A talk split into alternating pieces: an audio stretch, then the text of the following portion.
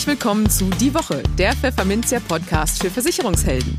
Mein Name ist Karen Schmidt. Und ich bin Lorenz Klein. Hallo. Jede Woche gibt's hier von der Chefredaktion Was auf die Ohren. Hier kommen die wichtigsten Themen der Woche, die unsere Branche und uns bewegt haben.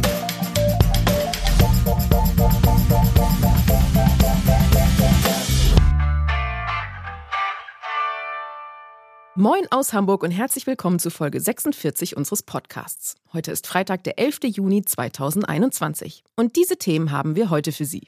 Wir sprachen mit Markus Drews, Chef der Canada Life Assurance Europe, über den Wettbewerb mit Insurtex, die Herausforderungen in der betrieblichen Altersversorgung und die aus seiner Sicht scheinheilige Debatte über die Rente mit 68. In den News der Woche geht es um eben jene Rente mit 68, die für aufgeregte Reaktionen in den Parteien sorgte und warum die Imagepflege eine Dauerbaustelle für die Versicherungsbranche bleibt.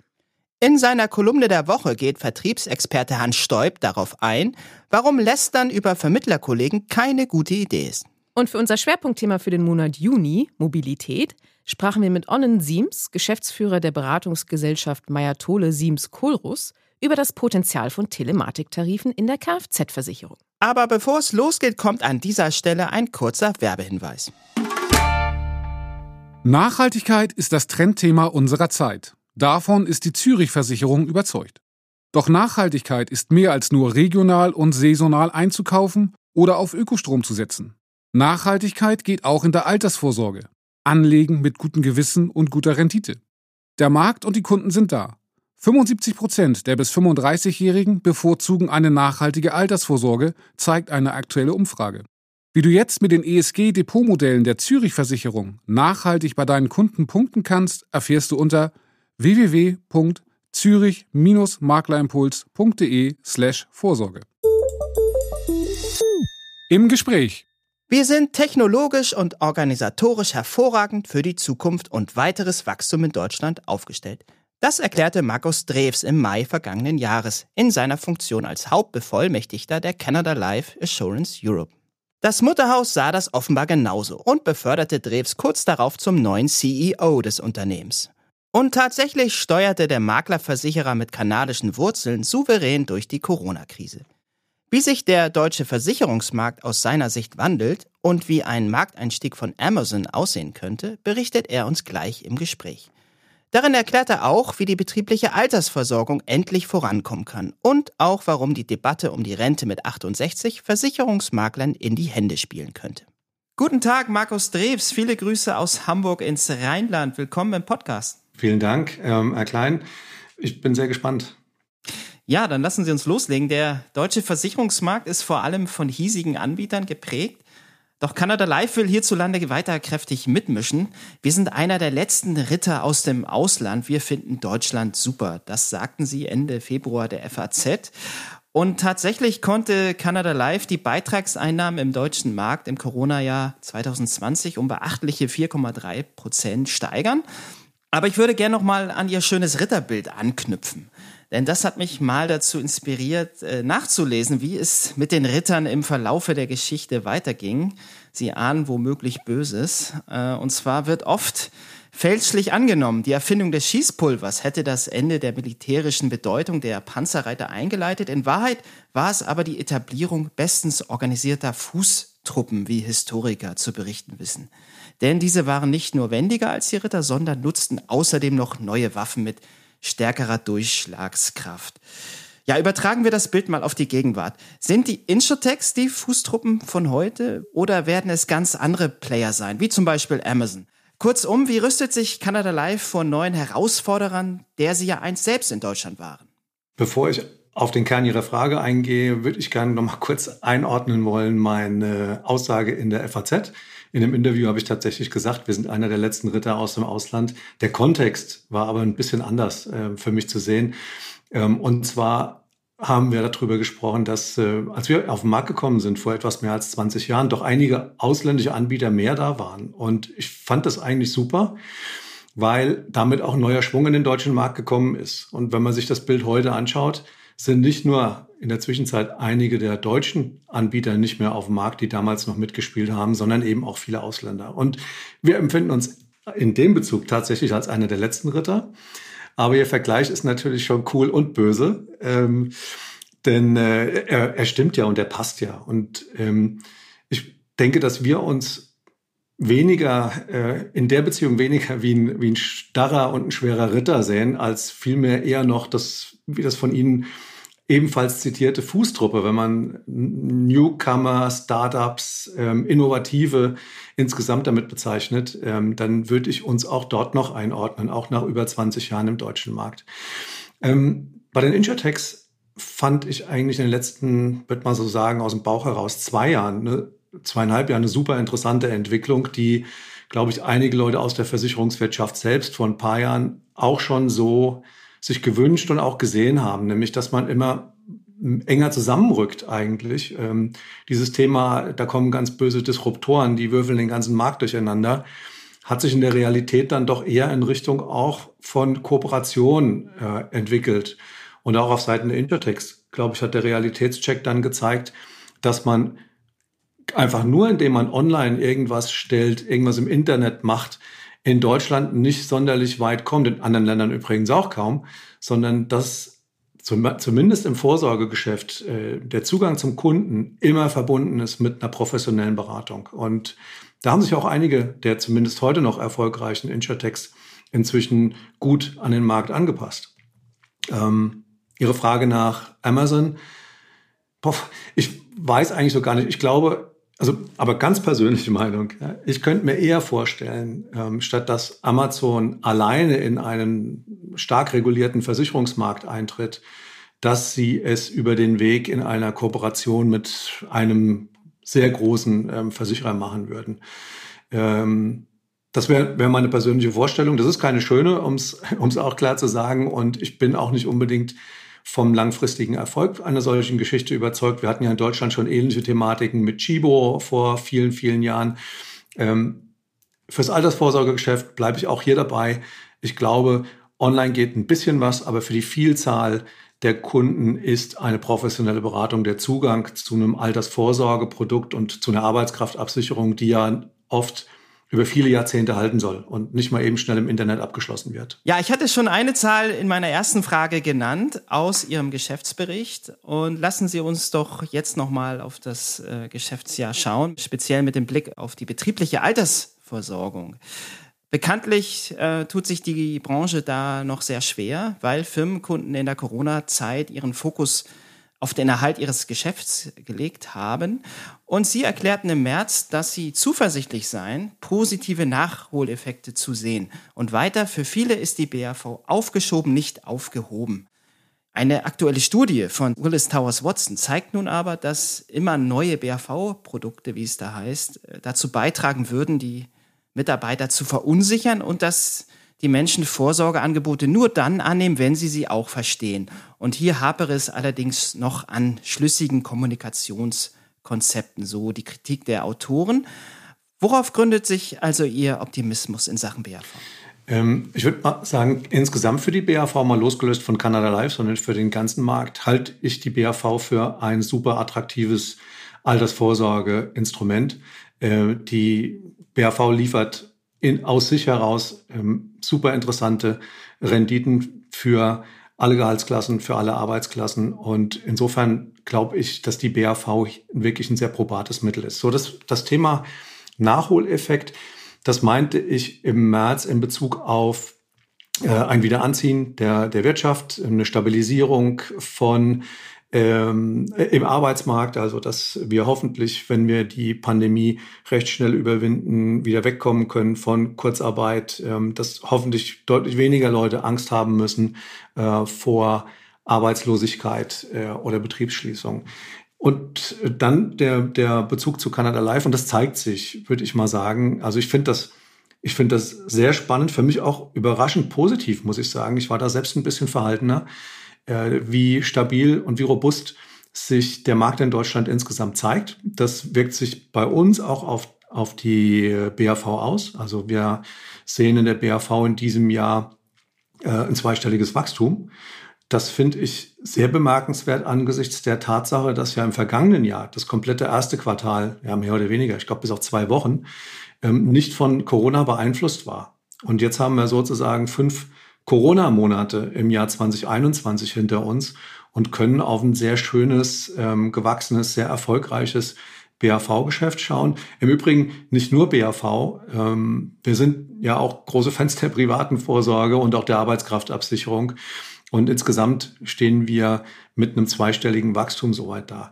Ähm, das ist super fürs Neugeschäft. Sie hatten auch gezieltes Neugeschäft angesprochen, aber erlauben Sie mir bitte noch einen kleinen Seitenblick auf den Bestand insgesamt. Als äh, Corona eingetreten ist, vergangenes Jahr, haben wir uns wirklich schon erhebliche Sorgen gemacht über den Bestand. Also das Neugeschäft ist eins, ja, das ist vielleicht vorübergehend, aber angesichts der Turbulenzen, die wir ja äh, auch in der ganzen, in der gesamten Wirtschaft hatten, immer, auch immer noch haben, wenn man so will, ähm, war doch die Befürchtung, dass äh, vermehrt Kunden in die Situation kommen, dass sie ihre Verträge ruhen stellen oder schlimmer noch kündigen. Das ist nicht eingetreten und deshalb sind wir auch so happy über die 4, Ungrad Prozent Beitragswachstum insgesamt. Also ein insgesamt stabiles, ähm, sehr schönes Neugeschäft. Es ist ein Wahljahr. Insofern müssen wir jetzt ein bisschen politisch werden. Rente erst mit 68. Dieser Vorschlag von Experten sorgt aktuell für Zündstoff. In der Politik hagelt es aus nahezu allen Richtungen. Kritik, nämlich für die Rentenpläne des wissenschaftlichen Beirats des Wirtschaftsministeriums. Vor allem Finanzminister Olaf Scholz ging mit dem Gutachten hart ins Gericht. Es sei unsozial, was da vorgerechnet wird, sagte Scholz während einer Online-Veranstaltung des SPD-Wirtschaftsforums. Ja, wie schauen Sie als Versicherungsexperte auf diese Debatte? Ja, es ist schon, ist schon ein bisschen scheinheilig, oder? Wenn äh, Politiker, die wirklich ja die Zahlen hinter der, hinter der ganzen Problematik genauestens kennen, äh, so miteinander ins Gericht ziehen, finde ich schon schräg. Ähm, wie, wie ich das sehe, ob die Rente mit 68 das richtige Mittel ist, das, das will ich hier jetzt nicht, äh, nicht, nicht zu Protokoll geben. Aber eins ist doch klar das Rentensystem hat ein brutales Problem in der Zukunft. Und die Zukunft rückt immer näher. Die Babyboomer sind diejenigen, die in den nächsten zehn Jahren in Rente gehen. Also die geburtenstärksten Jahrgänge, die ihre Renten dann beziehen werden.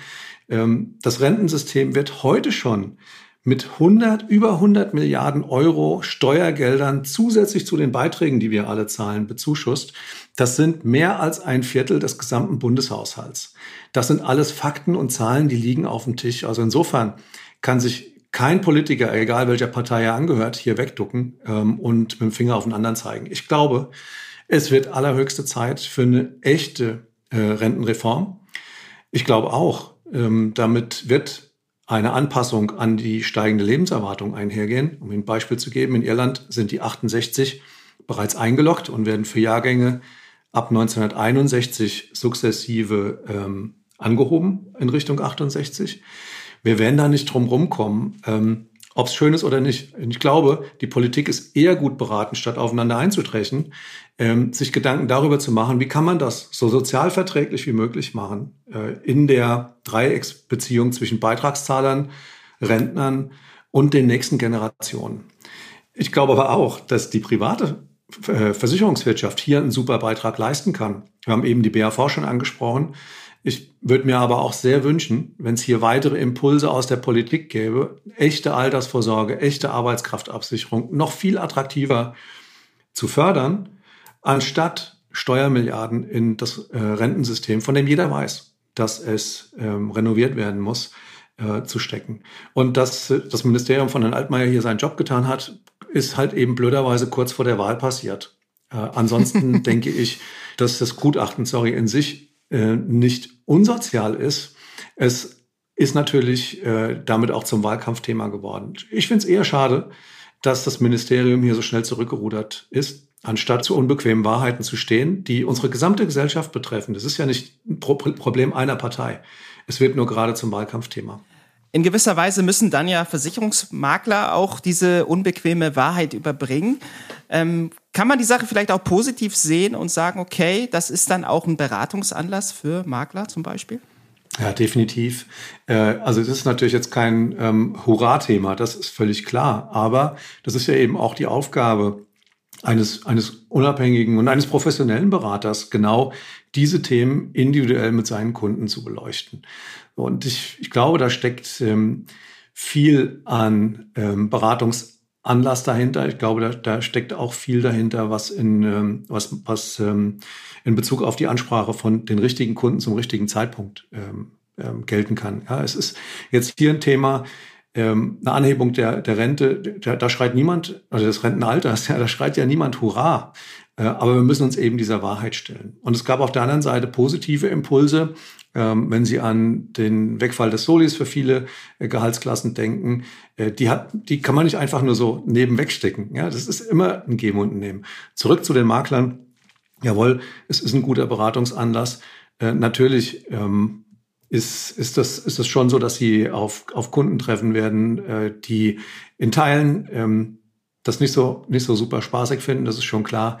Äh, ich denke, ich würde nicht damit hausieren gehen, dass die Rente definitiv auf 68 angehoben wird, aber ich würde definitiv damit hausieren gehen, dass eine Lebenserwartung von 90, 95, 100 Jahren heute was völlig Normales ist. Und blöd wäre es eben, wenn ähm, später, wenn wir alle die Rente brauchen, damit sie unsere Lebenshaltungskosten mal mindestens deckt, ähm, wenn wir noch da sind, aber die Rente ist weg und die Kohle ist weg. Das macht nur gar keinen Sinn. Kleine Anekdote am Rande. Ähm, mein Großvater ist 95, quietschfidel und ähm, äh, meine Uroma wird schon 101. Deshalb mhm. eröffne ich auch viele der Vorträge, die ich habe, damit, dass ich 101 ja. Jahre alt werden will, mindestens, ja, ähm, weil das ist ein Stück weit Realität. Sicherlich nicht für jeden, aber für viele und für viel mehr in Zukunft. Ja, dann wünschen wir gutes Gelingen bei der Mission 100. Ihnen persönlich, lieber Markus Dreves, vielen Dank für das Gespräch. Alles Gute aus Hamburg nach Köln. Ich danke Ihnen. Alles Gute. Take care. Werbung. Parklücke Poller Rums. Einfach auf den Punkt. Wie die leistungsstarke und günstige Kfz-Versicherung der Europa. Die ist wie ein Auto mit ordentlich Pferdestärken. Nur, dass es so wenig wie ein Zwergpony kostet. Denn bei der Europa wurde alles weggelassen, was den Tarif unnötig teuer macht. Ihre Kunden bekommen nur genau die Leistung, die sie auch wirklich brauchen. Auch für Motorräder. In der Finanztest Dezember-Ausgabe 2020 bekam die Kfz-Versicherung der Europa übrigens die Bestnote. Und ach ja, der Abschluss geht online ganz einfach. Erfahren Sie mehr auf europa-vertriebspartner.de. Europa. Versicherung pur. Die News der Woche Teil 1. Erst kamen die Klimaleugner, dann die Corona-Leugner. Und jetzt betreten die Rentenleugner die politische Bühne. Hm. Ist diese Verkettung nicht etwas arglistig?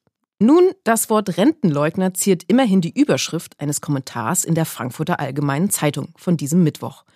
Der Kommentator geht darin mit der Rentenpolitik der Parteien SPD, Grüne, Linke bis hin zur CSU hart ins Gericht. Sie versprechen der älteren Hälfte der Bevölkerung einen Ruhestand ohne weitere Einschränkung, heißt es im Kommentar. Sie bauen bedenkenlos darauf, dass die jüngere Hälfte genügend Einkommen erarbeitet, um dies mit höheren Steuern und Sozialbeiträgen zu finanzieren. Und solchen Politikern soll man den Schutz kommender Generationen vor dem Klimawandel anvertrauen, fragt sich der entsetzte Autor der FAZ. Anlass für diese Generalabrechnung mit der Politik sind regelrechte Horrorszenarien des wissenschaftlichen Beirats beim Bundeswirtschaftsministerium. In ihrem Gutachten warnen die 39 Wissenschaftler vor einer drohenden Unfinanzierbarkeit der Renten und einer Schieflage des Bundeshaushalts.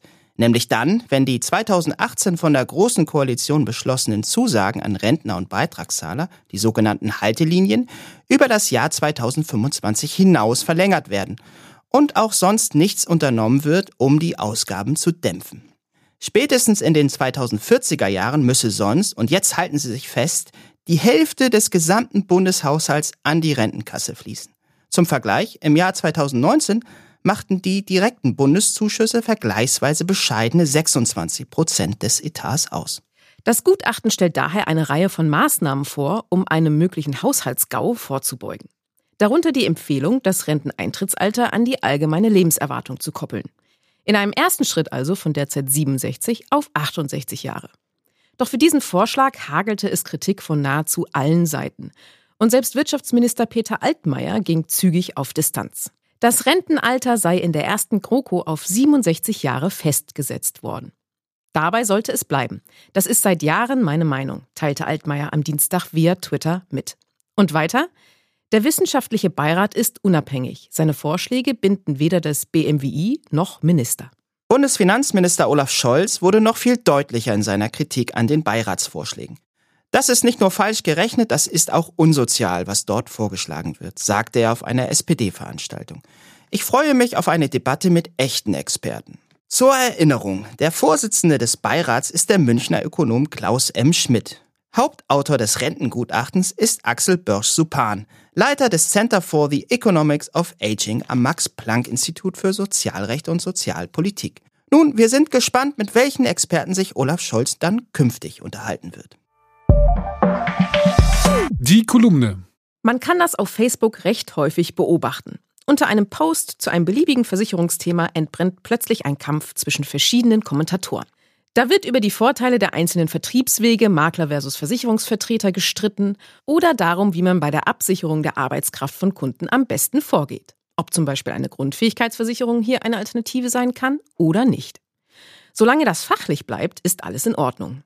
Zu oft, moniert Vertriebsexperte Hans Stoib, gleitet das aber ins Lästern ab. Und nun soll es sogar Facebook-Gruppen geben, in denen genau dieses Lästern im Vordergrund steht. Warum das eine dämliche Idee ist, begründet Stoib in seiner nun folgenden Kolumne.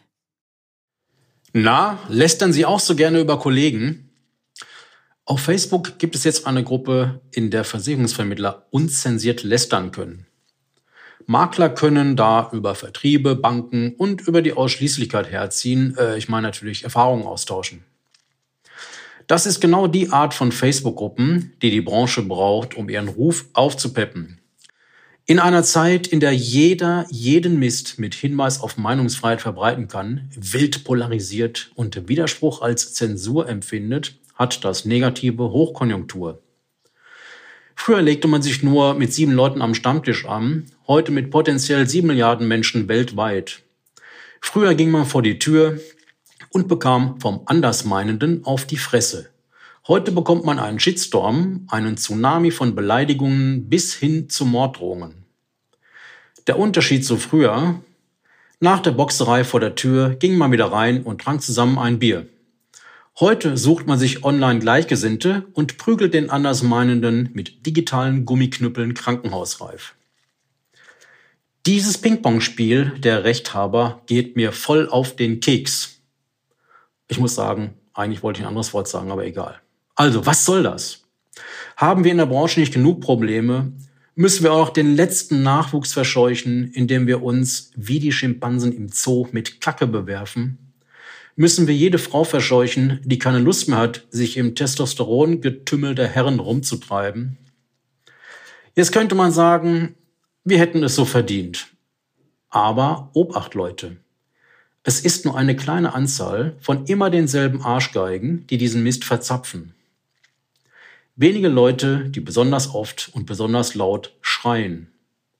Es geht nicht darum, Kritik an der Branche zu unterdrücken. Es geht darum, Schwachpunkte zu finden, zu benennen und Lösungen umzusetzen. Ja, klingt auch wie bla bla, weiß ich doch. Hilft aber nichts, wenn wir die Branche modernisieren und mehr junge Leute begeistern wollen. Der GDV fand heraus, dass sich ein Drittel der jungen Leute eine Versicherungskarriere vorstellen können, aber eben nur als zweite Wahl. Ich möchte, dass der Versicherungsjob die erste Wahl wird, weil es ein geiler Job ist, von dem wir ständig und überall positive Geschichten erzählen sollten und nicht Gezänk. Okay? In eigener Sache. Um das Thema Nachhaltigkeit wird in Zukunft keiner mehr herumkommen. Auch die Versicherungs- und Finanzbranche wird zunehmend grün. Und auch Vermittler müssen sich auf veränderte Kundenerwartungen einstellen. Aus diesem Grund veranstaltet Pfefferminzia den Nachhaltigkeitstag digital. Am 22. Juni geht es ab 9.30 Uhr musikalisch mit Entertainer Tom Friedländer los. Dann erwarten Sie Vorträge und Workshops zu den verschiedensten Nachhaltigkeitsthemen. Kostprobe gefällig? Dr. Barbara Ries von der Deutschen Rück befasst sich damit, wie man mit nachhaltigen Biometrieprodukten das Neugeschäft zum Fliegen bringt. Lena Bremswick aus dem Hause Franke und Bornberg gibt einen Überblick, wo Versicherer und Vermittler in Deutschland in Sachen Nachhaltigkeit stehen. Und Stefan Frigger vom BVK schlüsselt auf, welche Wettbewerbsvorteile sich für Vermittler durch eine erkennbare Nachhaltigkeitspositionierung ergeben. Interessiert? Dann melden Sie sich jetzt an unter nachhaltigkeitstag.pfefferminzia.de. Dank unserer Co-Gastgeber Zürich und Besser Grün ist diese Veranstaltung für Sie kostenlos. Und eine von zwei Apple Watches der Serie 6 gibt es auch zu gewinnen. Die News der Woche Teil 2.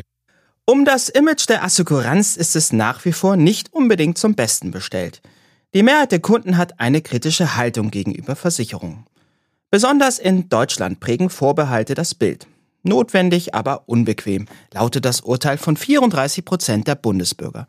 Das zeigt eine Studie des US-amerikanischen Softwareanbieters für Schaden- und Unfallversicherer Guidewire. Dafür hat das unabhängige Marktforschungsunternehmen SensusWide rund 3000 Verbraucher in Deutschland, Großbritannien und Frankreich zu ihrer Einstellung zu Versicherern und deren Leistungen befragt. Nur jeder vierte deutsche Versicherungskunde schätzt die Produkte und Services der Versicherer und ist der Ansicht, dass sie seine Bedürfnisse verstehen, schreiben die Studienautoren. 19 Prozent der Deutschen seien der Meinung, dass Versicherer überteuerte Produkte verkauften und nur widerwillig Ansprüche regulierten. Ein weiteres Manko betrifft die Kommunikation. So wissen laut der Befragung zum Beispiel knapp 60 Prozent der deutschen Versicherungsnehmer, die derzeit im Homeoffice arbeiten, nicht, welche Schäden ihre Hausratversicherung bei der Heimarbeit abdecken würde. Die meisten wünschen sich hier eine deutlich bessere Aufklärung. Darüber hinaus liefert die Studie weitere Hinweise, an welchen Produkten und Services Kunden interessiert sind. Nummer eins: Die sogenannte Usage-Based Insurance. Fast die Hälfte der deutschen Versicherungskunden hat noch keine nutzungsbasierte Versicherung abgeschlossen, hält aber das Konzept, das hauptsächlich in der Kfz-Versicherung Anwendung findet, für sinnvoll. Nummer zwei: Personalisierte Versicherungspakete. Fast drei Viertel der deutschen Verbraucher würden gerne ihre Policen konsolidieren und von einem Partner ein personalisiertes Versicherungspaket erhalten. Nummer drei: Schadenprävention. Die große Mehrheit der Befragten ist offen für Versicherungsservices, die zur Schadenprävention Alarme senden. Obwohl das Image der Versicherer während der Covid-19-Krise einen leichten Aufwärtstrend erfahren hat, müssen sie weiter konsequent daran arbeiten, sich besser auf die Wünsche und Anforderungen ihrer Kunden einzustellen, sagt René Schönauer, Direktor Product Marketing bei Guidewire. Unsere Studie zeigt deutlich, was die Kunden wünschen. Neben nutzungsbasierten Versicherungsmodellen und Services zur Schadenprävention ist das individuelle Versicherungspaket aus einer Hand ein wichtiger Trend. Gleichzeitig sind Versicherer gefordert, ihre Kunden aktiv über Versicherungsleistungen zu informieren. Also dann los, liebe Versicherer. Das Schwerpunktthema. Es ist eine Meldung, die für Aufmerksamkeit unter den Kfz-Versicherern hierzulande gesorgt haben dürfte. Der US-amerikanische Autobauer Tesla steigt als Versicherer in den deutschen Markt ein. Die entsprechende Zulassung hat das von Elon Musk gesteuerte Unternehmen Anfang des Jahres erhalten. Konkret will Tesla Kfz-Tarife anbieten, die sich an der Fahrweise der Versicherten orientieren, die sogenannten Telematiktarife. Wird das den deutschen Markt aufwirbeln? Erstmal nicht, ist Onnen Siems, Geschäftsführer der aktuariellen Beratungsgesellschaft Mayatole Siems Kohlruss, überzeugt.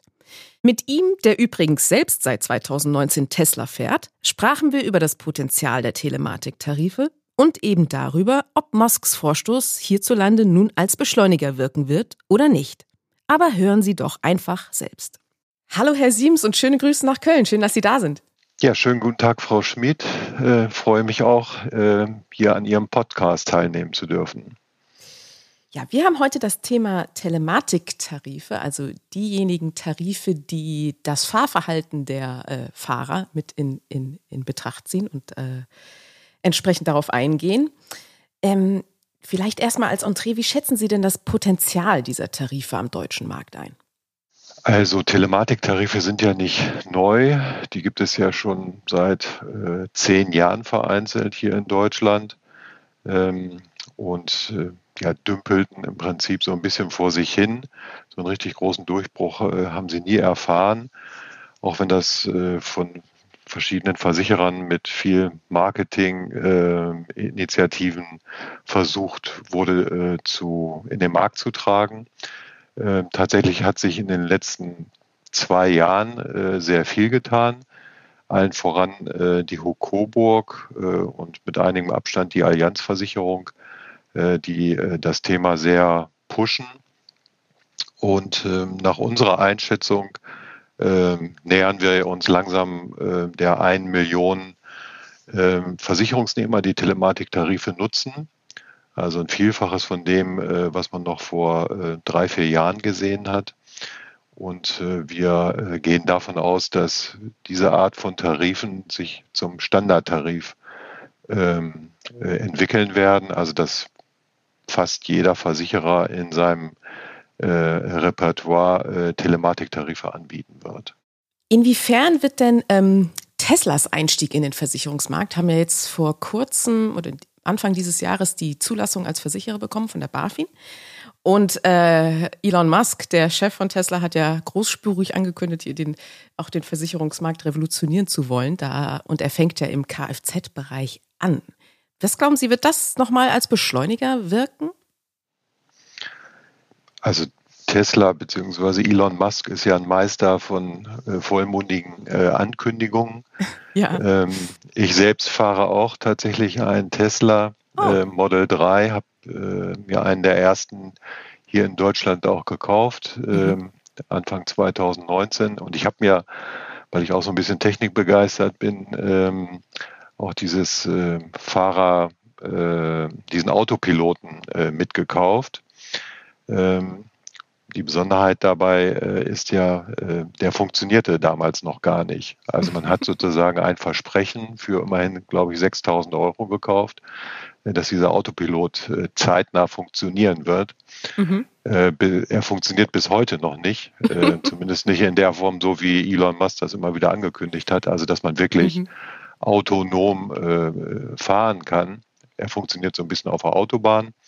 Ähm, aber äh, Landstraße oder innerstädtischer Verkehr ähm, kann man damit rumspielen, aber es funktioniert nicht richtig.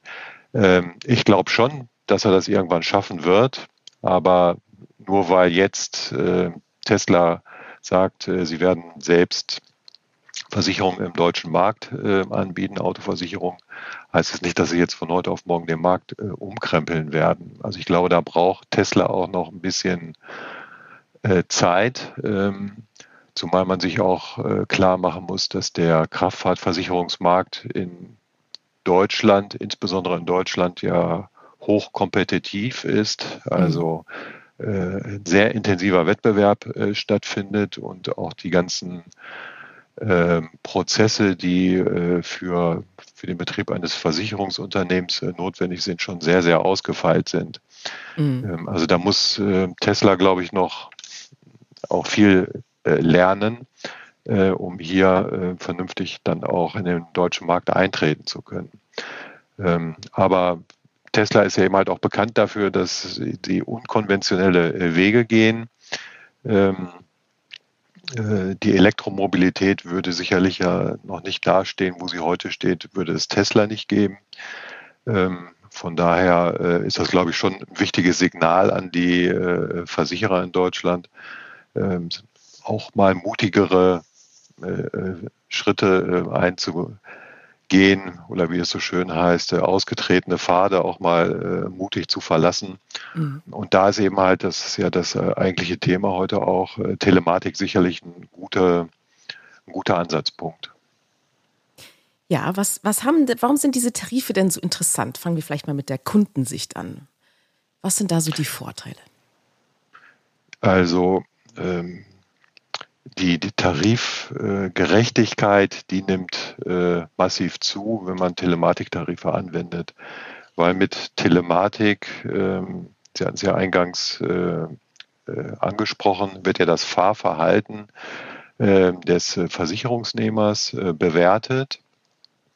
Und das Ganze wird dann übersetzt in einen Risikoscore, der wiederum äh, dann sich auch monetär niederschlägt. Also wenn ich ein vorsichtiger Fahrer bin, spare ich auch äh, Versicherungsprämie. Und äh, das ist ja auch, glaube ich, stößt auch auf eine hohe Akzeptanz, äh, weil wer möchte denn schon sozusagen eine Quersubventionierung äh, durchführen zu Fahrern, die sich eben halt nicht an die Verkehrsregeln halten, sondern mhm. immer dicht auffahren, kennt ja jeder ähm, in seiner eigenen persönlichen Erfahrung, äh, das nervt und es nervt nicht nur, sondern es ist eben halt ja auch gefährlich. Ja. Ähm, und wenn ich eben halt selbst äh, aber umsichtig fahre, äh, dann kann das halt herausgearbeitet werden über diese Telematiktechnologie. Und äh, in der klassischen Tarifierung, also ohne Telematik, ähm, kann das auch herausgearbeitet werden, aber sehr viel zeitverzögerter. Da gibt es ja das sehr starke Merkmal äh, der, des Bonus-Malus-Systems. Also desto länger ich schadenfrei fahre, desto äh, niedriger äh, werden dann auch meine Beiträge äh, sein. Aber da muss ich ja erstmal den Beweis meinetwegen zehn Jahre oder 20 Jahre oder noch länger äh, führen, mhm. ähm, äh, bis ich eben halt an dem Versicherer glaubwürdig, äh, glaubhaft äh, machen kann, ich bin wirklich ein vorsichtiger Fahrer. Also insbesondere die Versicherungsnehmer, die noch nicht über so eine lange Erfahrung äh, verfügen, für die ist es ganz besonders interessant, äh, Telematik auch äh, dann zu wählen, weil sie eben halt innerhalb von kurzer Zeit nachweisen können, sie sind ein vorsichtiger Fahrer und müssen nicht den Umweg über dieses langjährige äh, Schadenfreiheitssystem äh, gehen. Und gibt es denn auch Vorteile aus Versicherersicht?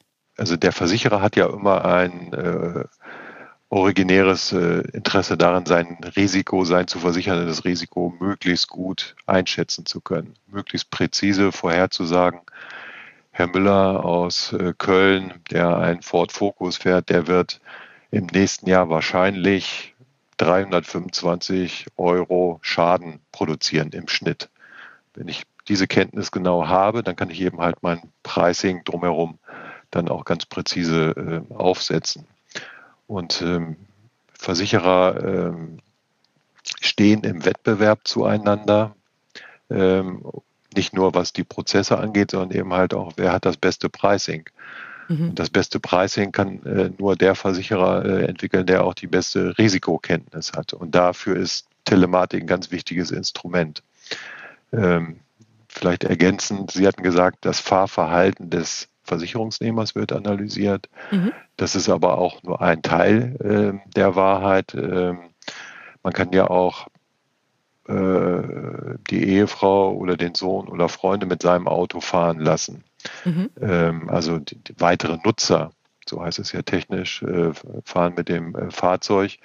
Und wenn die auch dann diese Telematiktechnologie äh, nutzen, was äh, in den modernen Systemen äh, möglich ist, die müssen dann halt auch nur vom Versicherungsnehmer eingeladen werden, diese App äh, zu nutzen, dann kenne ich auch das Risikoprofil der weiteren Nutzer. Ähm, in der bisherigen Tarifierung weiß ich nur, okay, da fährt noch eine weitere Person mit, die hat das und das Alter, das war es dann aber schon. Aber ich weiß gar nicht, wie gut die eben halt tatsächlich fährt. Und äh, das eröffnet natürlich auch nochmal sehr interessante Vertriebschancen äh, für die Versicherungsgesellschaften, weil wenn der Nutzer, die Nutzerin vielleicht mal selbst später in, ähm, in die Situation kommt, ein eigenes Fahrzeug zu versichern, dann kann ich da ein passgenaueres äh, Angebot unterbreiten, weil ich deren Fahrerfahrung schon kenne. Ja. Ähm, gibt es denn, wenn wir wieder auf der Verbraucherseite sind, dann aber auch Vorbehalte gegen die Tarife noch? Oder, oder äh, gibt es noch Stellschrauben, wo die Versicherer vielleicht noch nachbessern müssten, um die Akzeptanz noch deutlich zu erhöhen? Also da gibt es hm, einmal den ganz, das ganze weite Feld äh, Datenschutz. Ähm, äh, also dass man da auch vielleicht über oder glaubt, äh, dass man da überwacht wird.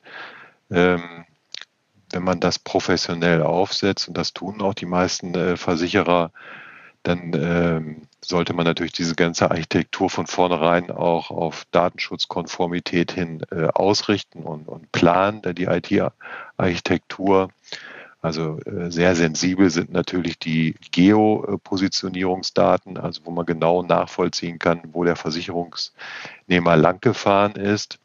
Ähm, so eine Art der Überwachung möchte man äh, sicherlich nicht.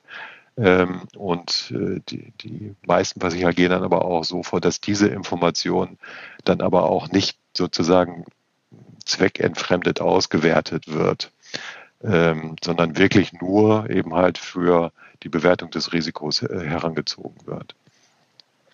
Also denkbar wäre ja, ich fahre mit meinem Fahrzeug hier in Köln rum und ähm, identifiziere, dass ich jetzt äh, bei einem Baumarkt äh, vorbeifahre und dann wird äh, das System so äh, getriggert, dass ich eine SMS auf mein Handy kriege. Ich bekomme jetzt hier Werbung vom, vom Obi-Baumarkt weil mhm. ich eben halt weiß, ich bin jetzt genau da äh, dran. Das wäre ja denkbar, das ist ja technologisch möglich, aber mhm. würde wahrscheinlich dann auch, sag ich mal, die, die Akzeptanz von solchen Tarifen dann äh, ja, äh, deutlich reduzieren. Mhm. Das, andere Thema, also neben Datenschutz, äh, die Befürchtung äh, ist natürlich auch, wie ist das denn mit ähm, in einer Unfallsituation? Ähm, wird dann auch die aufgezeichnete Information genutzt, um vielleicht die, die Schuldfrage äh, zu klären? Das sind, da gibt es ja oft auch keine Schwarz-Weiß-Sichtweise, sondern man hat dann vielleicht auch eine Teilschuld. Das ist sicherlich auch ein sensibler Punkt. Das ist immer unsere Empfehlung auch, äh, offen gegenüber dem äh, Versicherungsnehmer dann auch äh, äh kommuniziert werden sollte, inwieweit so etwas genutzt wird. Und äh, ein weiterer Punkt, äh, der auch kontrovers natürlich immer diskutiert wird, wird zum Beispiel so etwas wie Handynutzung während der Fahrt bestraft. Das ist äh, mit Sicherheit äh, ein Malus in der Risikobewertung. Aber will ich das tatsächlich dem Versicherungsnehmer äh, verbieten? Ähm, muss man ihm nicht auch selbst sozusagen noch die Freiheit äh, überlassen, wie sehr er, sage ich mal, gewisse Risiken eben halt auch eingeht. Ähm, also das wird in der Branche kontrovers diskutiert. Es gibt eben halt Systeme, die reflektieren das. Handynutzung während der Fahrt oder nicht. Und, und andere sagen äh, von vornherein, nee, das wollen wir gar nicht auswerten. Oder delegieren diese Entscheidung auch tatsächlich an den Versicherungsnehmer, der dann sagen kann, Handynutzung soll in meinen Telematik-Score berücksichtigt werden, ja oder nein. Ja, also ein insgesamt ein, ein sehr interessantes, spannendes Feld, wo noch aber einiges äh, zu tun ist, bis es sein volles Potenzial entfaltet. Wir sind gespannt. Ganz herzlichen Dank fürs Gespräch, Herr Siems. Ja, sehr gerne, äh, Frau Schmid. Ich sende allerbeste Grüße nach Hamburg und wünsche Ihnen noch einen schönen Tag. Und damit haben wir Folge 46 unseres Podcasts im Kasten. Wie hat Ihnen der Themenmix gefallen? Verraten Sie es uns doch unter redaktion.pfefferminzia.de. Ansonsten hören wir uns kommenden Freitag wieder. Bis dahin gilt, bleiben Sie gesund, viel Spaß beim Fußball-EM schauen, genießen Sie das Wochenende und kommen Sie gut in die neue Woche.